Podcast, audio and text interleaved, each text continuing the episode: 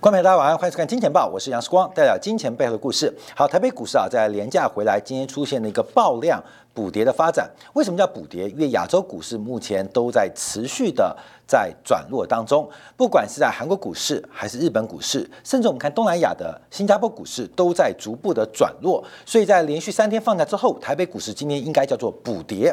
而这个补跌，我们持续提醒观众做一个留意啊，就是特别是中国政府的去杠杆动作。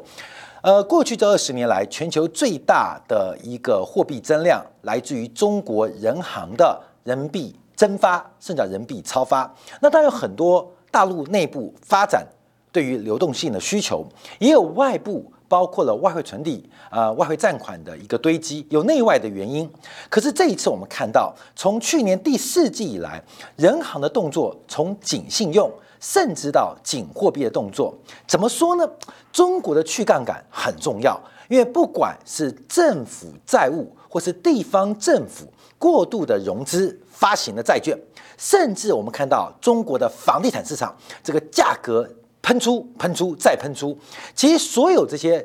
债务的这个违约，甚至资产价格的喷出，都跟钱太多有关。所以，到底什么时候要把钱收回去？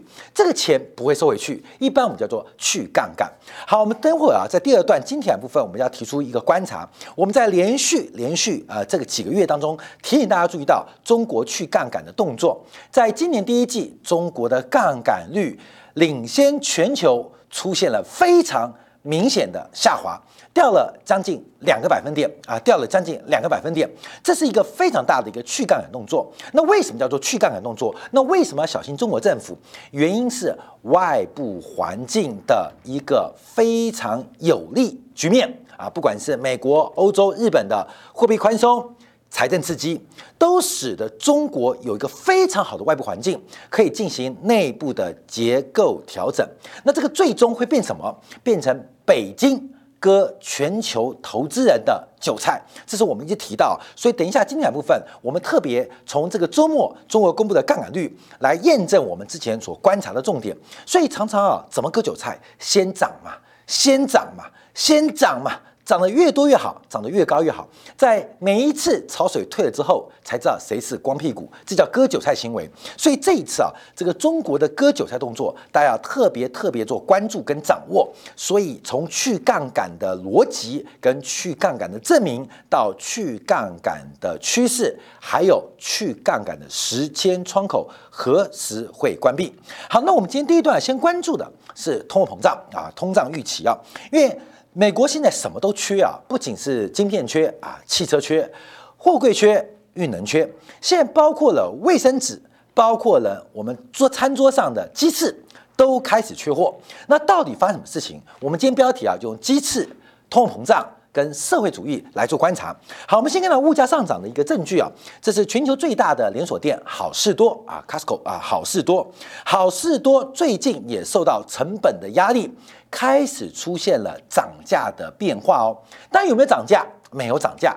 可是好事多是变相减量替代涨价动作，那就有很多啊。像目前观察好事多的这个销售啊，包括以这个大家常常去好事多买这个餐卷纸啊，从每一卷一百六十张，现在每一卷变成一百四十张。外面可以去好事多观察，现发现啊，好事多的价格没有涨，可是量。在减少。假如我们从每一卷一百六十张的餐巾纸到每一卷剩下一百四十张的餐巾纸，等于好事多平均每张餐巾纸涨价是来到了百分之八点七五。所以好事多目前从卫生纸啊各项商品都开始不涨价。可是用减量的方式来反映成本。那另外我们看到肯德基啊，现在也开始叫了。为什么？因为肯德基现在缺鸡啊，肯德基现在快要买不到鸡了，受到这个第一个炸鸡的需求回升。那另外同时看到整个鸡肉商的供给出现了断裂啊，供给不足。那为什么供给不足？那现在肯德基的讲法是整个养鸡场。跟屠宰场的工人不够，所以鸡一天比一天大，可是没有人抓，也没有人杀，所以现在鸡越来越大，可是鸡越来越大，呃，基本上肯德基买不到鸡，所以现在美国啊，不仅肯德基，包括非常多的炸鸡连锁店都开始出现缺鸡的变化。这是个什么样的世界啊？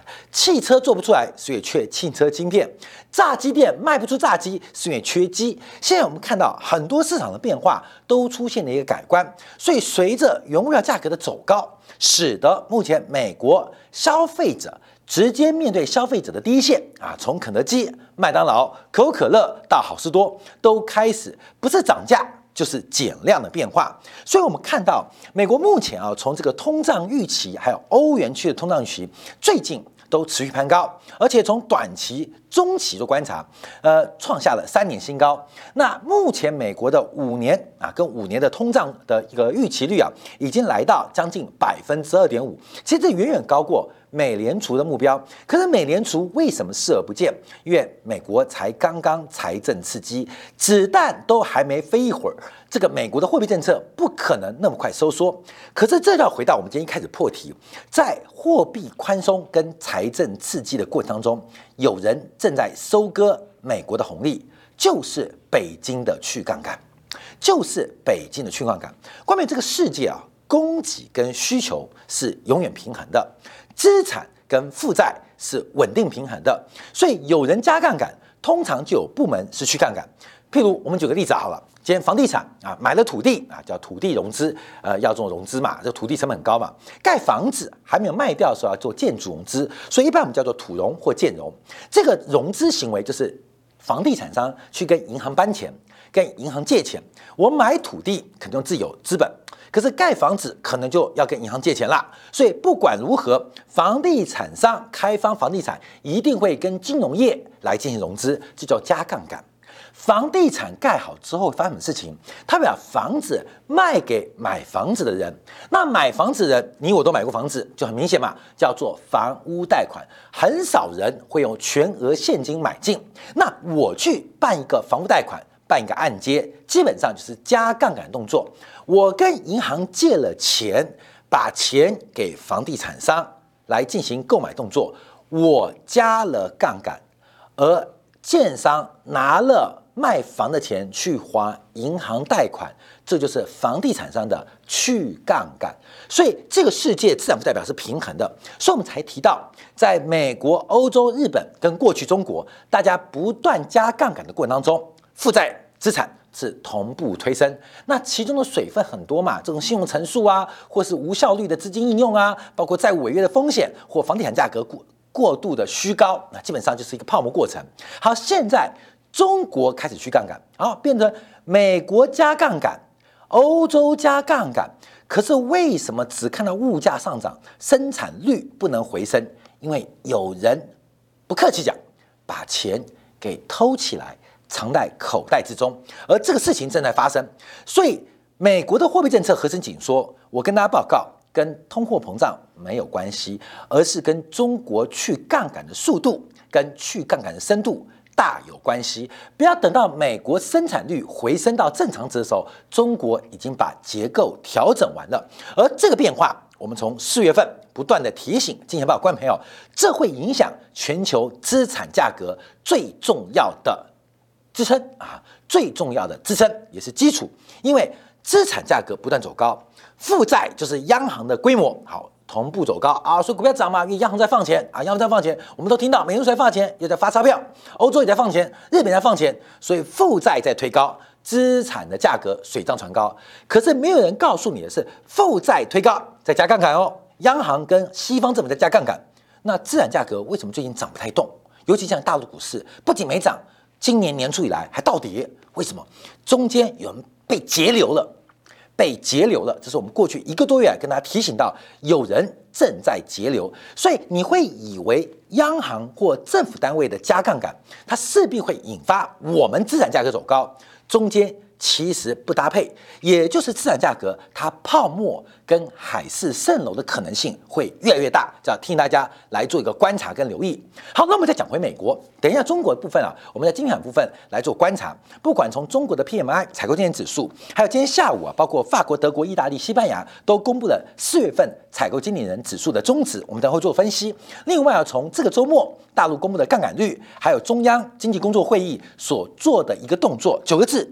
不刺激调结构降风险啊，人家都在狂狂刺激，大陆是不刺激，大家都在刺激劳动力，大陆是调结构，大家都增大风险，增大报酬，中国是要降风险。好，关没有？这是很重要变化哦。但我们先讲回美国啊，那美国目前碰到什么样的问题啊？我们知道新冠疫情这个控制失利啊，这个到底是天灾还是人祸？这个呃历史来做定位啊。可是目前在任期制的美国政府。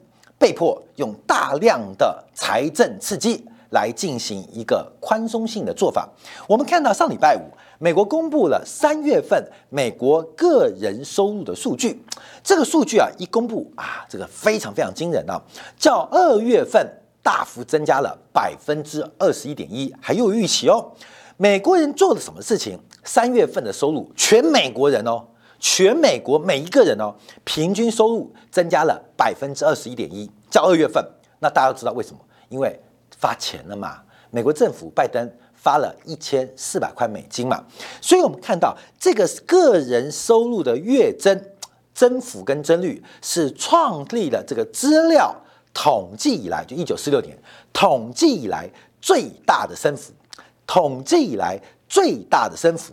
好，但我们要注意到几个数据哦。后面我们看这张图表可以看到，第一个，在去年的时候，呃，有有一波刺激；去年去年底的时候有一波刺激啊，包括拜呃这个川普任内的刺激啊，后面发这个呃支票到这一次的刺激。好，后面有有三波刺激哦，上面是个人收入，可是我们看支出哦，我们看支出哦，美国个人的支出增率却开始放慢，也就是目前。碰到了叫审美疲劳啊，审美疲劳就是美国人对于拜登的刺激跟再刺激出现了疲劳，就是习惯了第一次刺激很兴奋啊，看到没有？你第一次中到这个乐透啊，很刺激。假如哎有幸被你中到第二次啊，你还觉得很兴奋；中到第三次，你就觉得很随便。现在美国人对于政府的强刺激，从边际消费的角度。正在快速下滑，正在快速下滑。你看收入在暴增，可是支出的增幅却越来越缓，不是不好，而是从看到刺激对于边际的消费，基本上开始出现了审美疲劳啊，审美疲劳。好，那我们再往后观察啊，那更重要是反映很特别的现象，美国的收入跟支出。它同步的反弹，主要原因就叫做政府的转移性的支出啊，转移性的一个安排啊。什么叫做移转性分配啊？这是就是劫富济贫，政府有很多的方式可以进行社会财富的分配。劫富济贫啊，劫富最简单的就瞌税啊，瞌税啊，劫富怎么济贫？一种是做基础建设的建设，或是公共这个建设的补贴，比如说我们今天做铁路。做地铁捷运，基本上其实我们都知道，政府有在做补贴。那另外就是直接发钱啊，直接发钱。拜登啊，在三月份做法是直接发一千四百块美金。可过去的政府通常希望不要直接发钱，因为直接发钱会碰到老百姓拿到钱会干什么，所以通常政府的移转性分配常常会透过公共财。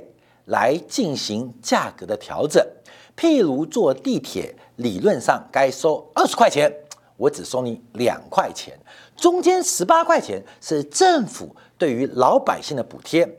有钱人不会坐地铁，穷人会坐地铁，所以有钱人缴的税他不会使用这种公共财，可是穷人会啊，所以穷人可以在生活或工作当中享受到政府的补贴，这种补贴有点无形。但也是有形，可这种补贴对于生产率、对于降低社会成本有非常大的帮助，包括了看病，像台湾的全民健保，这也是移转性的一个支出的一个大项啊。政府磕到了税，不直接发给人，而是在你就医过程当中，不管是挂号费、开刀还是药费，基本上给予大量补贴，所以让有有需要的人，但没钱人可以得到非常廉价的。医疗服务，那有钱人不会，有钱人看病啊，基本上是找一些特殊的私人医生，用最好的药，用最好的方式，那没关系，你自己花。可是你还是有缴税哦，所以传统的移转性啊，这个收入跟支出的分配啊，是政府职能的一个大头，也是个重要动作，就是平衡这个社会的一个收入跟支出的变化。有时候移转性支这个呃给付啊是无形的，是。无形的，关键是无形的，你知道这是移转性的一个安排跟分配。马路嘛，这个开车的人要缴税，缴税啊，缴汽车税啊，缴燃料税啊，拿这个钱铺马路。行人走马路要课税吗？不用啊。行人过斑马线，汽车还要让他。关美，你懂意思吗？汽车走马路啊，这个马路铺好了，不用铺好了，汽车的使用者跟购买者要缴税来铺马路。可是行人过马路。行人不用缴税，而且行人过斑马线，汽车还要礼让行人，这就是政府经常性的这个移转性支出或移转性分配的一个很重要的职能跟价值。可是这一次我们看到，美国用三轮的方式直接派发现金，直接派发现金，因为美国啊，真能做移转性分配的地方已经不多了，失业补贴也有了。医疗保险做不到啊！美国国会为了这个医保，全民医保到底范围多大，到底存多深啊？吵了已经三十年了，快吵了一辈子了。那另外，美国的公共建设其实已经非常多私有化了，所以美国政府其实严格来讲，他们欠缺更多、更广、更能直接高效的移转性分配的渠道。这是美国政府的为难，一个高度自由竞争的一个高度私有化的经济体，其实政府要当发现经济有问题的时候，要进行分配的时候很困难，所以被迫只好直接发钱。这发钱发什么比例啊？观众朋友，我们看一下，这是美国从一九六零年代到现在收入当中有多少是政府以转性支出所得到的啊？政府以转性支出，那每个人拿到。那过去我们讲哦，这个比例其实每个人都有，可这比例啊，在本世纪以前大概长期是维持在十五 percent 以下。很多人说我哪有拿到？哥们就刚刚举个例子嘛，看病、救护车、警察、马路，这都是政府部分移转性补贴的部分啊，补补贴。因为有钱人再有钱，开法拉利你也是个轮子啊；你有钱再有钱，你开保时捷你也是个轮子啊。你懂意思吗？我也是个轮子，你也是个轮子。我开现代，你开保时捷，但你钱缴比我多。你懂意思吗？这就是移转性分配。所以过去啊，政府有做，可老百姓通常不太有感觉啊，不太有感觉，因为很多补贴啊不见在你身上啊，没在你身上代表你有钱人。可过去这段时间，我们看了每一期每一段，当民主党政府执政的时刻，每一段民主党执政时刻，每一段民主党执政的时刻，我们看到。美国政府对于个人收入的影响越来越高，高到什么地步？我们看到，到了最新的时候，目前美国人的收入当中，已经超过三分之一是由美国政府的移转性的支出来得到，也就是你赚三块钱，有一块钱是政府给你的，那这会变成什么变化？这会变成什么样影响？就是美国政府其实已经变成了一个几乎社会主义的国家，它高喊的是大市场、小政府，高喊的是自由竞争，是一个美国梦。事实上，美国梦已经不见了。美国梦在这些新冠疫情的冲击之下已经消失了。那只是新冠疫情吗？并不是。所以我刚刚画几个圈圈啊，美国人的收入。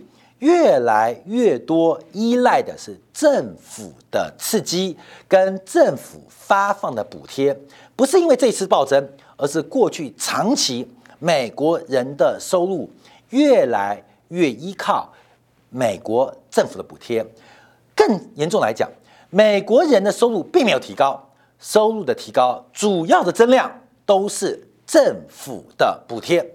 假如美国政府不补贴，美国人的收入不仅没有增加，甚至可能会减少。这变成一个高度社会主义的一个政府啊。所以我们看到，在今年三月份，美国个人的所得能够暴增，主要主要就是来自于政府补贴。那这会有什么影响呢？我们从第一个面向做观察。好，第一个，美国人的储蓄率变高了，但这个储蓄率啊，它不是按个人算，是美国总体总体的所得跟支出相减之后，会算出啊很多的。多余的这个储蓄率，所以我们看到这个储蓄率走高啊，呃，相对于这个去年四月份，现在三月份，美国人的储蓄率，这当然对应就是消费的比率啊，正在出现了排挤。更重要的是，美国三点三亿的人口当中，按照美国官方统计，能够工作或有部分工作能力的人，其中有九千四百万人不想找工作。美国的劳动参与率。越来越低，美国有将近一半的人不想找工作，而这个不想有时候是主观因素，可能生病，呃，可能家里有些变化，客观的因素，基本上我们看到政府的补贴已经让美国人不太想工作。已经让美国人不太想工作，所以我们看到第一个是美国人不愿意找工作的人已经高达九千四百万人，而这千九千四百万人他不算在失业率当中，因为失业率的指标是你想找工作找不到工作，可是美国人更多的是有很多人连工作都不想找，所以为什么耶伦呢？包括了鲍威尔说，美国失业率很低，可是美国并没有充分就业。美国失业率很低，可是美国的就业潜力还可以再增长。这变成一个无解，变成无解，因为想找工作而找不到工作，这是政府最关心的。可是你要叫这一群人不想找工作出来找工作，你做得到？哎，看到没有啊？我们大家做这个父母啊，你要叫你儿子发奋勤劳、用功读书，干脆。自己念比较快啊，叫宅在家里面的人，年轻人出来奋发向上，努力面对人生。基本上，叶伦做得到，鲍尔做得到，我不相信，因为自己我们父母啊，爸爸妈妈都做，我爸爸妈妈叫我做，我都懒得做，不要叫我叫我小孩了。所以目前美国最大问题是美国人不愿意工作。那另外一个对比的数据，就是按照美国全国独立企业联合会在公布最新三月份的资料，就是美国的中小企业。有百分之四十二出现了职位的空缺，也就是每一家企业啊，基本上目前啊出现大范围的缺工的现象，大范围的缺工现象。而这种缺空就是缺个这个缺工啊，职位空缺的比例，根据统计来，它的平均值只有百分之二十二。就是去访问嘛，中小企业过去平均值是每五家企业有一家正在。聘用工人，可现在这个比例已经来到百分之四十二，也就是超过三分之一的中小企业都在找工人。而这个调查数据啊，进一步发现的话更离谱的地方，什么？就是有百分之九十一的中小企业在过去三个月找不到任何合格的求职者，这是创下历史统计记录以来的第三高水平。所以，我们看到这个数据是目前企业缺工的比例。你会发现很讽刺，美国一堆人不想找工作，美国一堆工作找不到人，所以美国的职缺的空缺率应该到四月份会突破一千万人，而目前有意愿找工作而找不到工作人只剩下七百万人。就算做完全的媒合，美国仍然至少有超过三百万的缺工。好，观众朋友就回来提到了，好事多为什么要涨餐巾纸的价格？为什么可口可乐？麦当劳、肯德基开始要涨价，真的是卫生纸不够吗？真的是鸡不够吗？真的是呃可口可乐的糖不够吗？其实都不是啊。全球的供应链现在出现最大的问题是在于社会主义没有在中国，没有在俄罗斯复兴，却在美国、在欧洲疯狂的茁壮，使得现在整个供应链的过程当中出现非常困难的问题。今天从远东地区运到美西的这个呃货柜，关键最大问题大家都知道，美国找不到足够的工人来消化这些货柜，甚至把空柜给重新装上船，大量的空柜就堆积在美国的西岸。那这的是货柜不够吗？是船不够吗？都不是，是人不够。美国的人怎么会不够？美国人都在家里。做领补助金而不愿意工作。我们最后我们提到，目前呢，美国又在呃白宫做联署啊，白宫可以常接受联署啊，这美国自己找麻烦了。好，开始啊，美国最近啊有个联署，现在这个人数啊暴增。目前呢有个联署，就是要求政府每月发放两千块美金，三月份才发一千四哦。啊，美国人觉得嗯不错，你一千四拿的不错啊，一千四不错啊，再多发，希望政府每个月干脆就发两千万美金，就再发一次。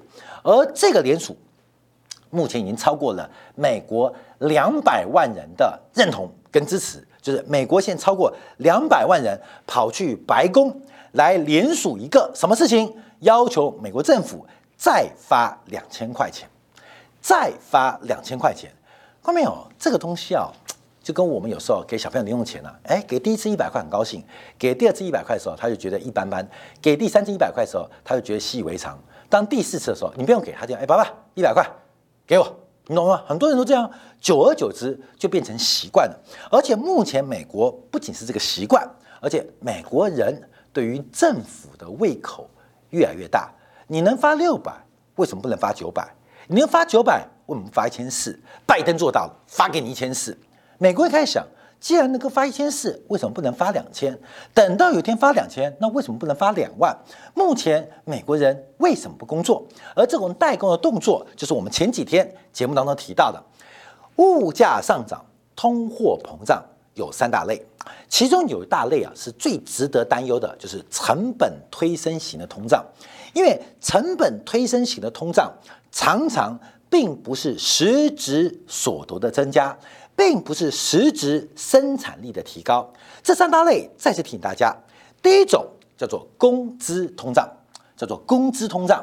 这种工资通胀不代表劳动者或劳工对于企业生产力或生产率的提高，而是单纯受到物价跟消费需求，而工会或是政府来带动工资走高。这种工资走高是一个成本的推升，会转嫁到整个供应链，最后到消费者。可这社会有进步吗？没有，只有价格的虚高。第二种叫做垄断型的成本推涨啊，通胀。就当一个产业啊一个产业出现了寡头或垄断，它的定价基本上它决定啊，它决定像现在的电商啊，像现在的苹果啊，它决定卖多少价格，App 的收费多少钱。这种垄断的结果产生的一个价格走高，也是成本推升的一种。那这种推升没有意义，因为你垄断产生之后，你也没有多产出，你就靠你垄断地位来调高价格，来均价格。这对社会福利不仅没有增加，反而下滑。第三种是跟外部部门的进口出口有关，也就是外国它的物价走高或物价走低，传递到本国市场。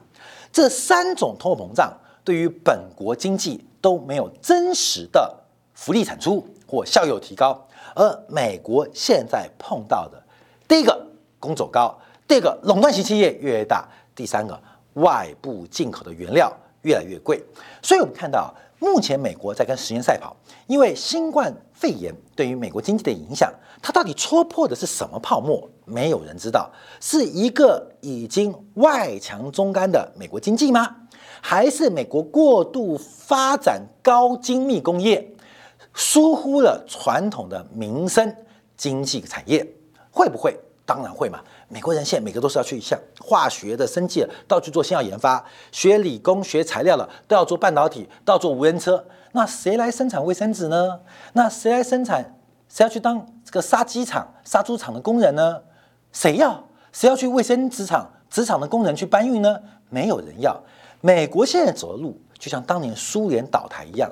苏联倒掉，不是科技不够进步，而是底层的基础产业已经被苏联的计划经济给放弃跟掏空了。美国今天最大的问题，美国的尖端科技仍然是遥遥领先，可是美国的民生。基础的产业在长期市场跟长期企业的外包跟全化过程当中已经被掏空了，所以这一次会怎么样？我们要好好拭目以待。而加快这个进程的，就是我们稍后提到的中国的去杠杆正在用一个赶时间，而这个黄金窗口对中国打开的时间会多长？而这个黄金窗口何时会关闭？我们接下广告回来，从经验部分，我们跟大家提到，就从中国的杠杆率，从第一季的数字，还有中国采购经理指数，到底透露出什么学金，为大家做进一步的解读。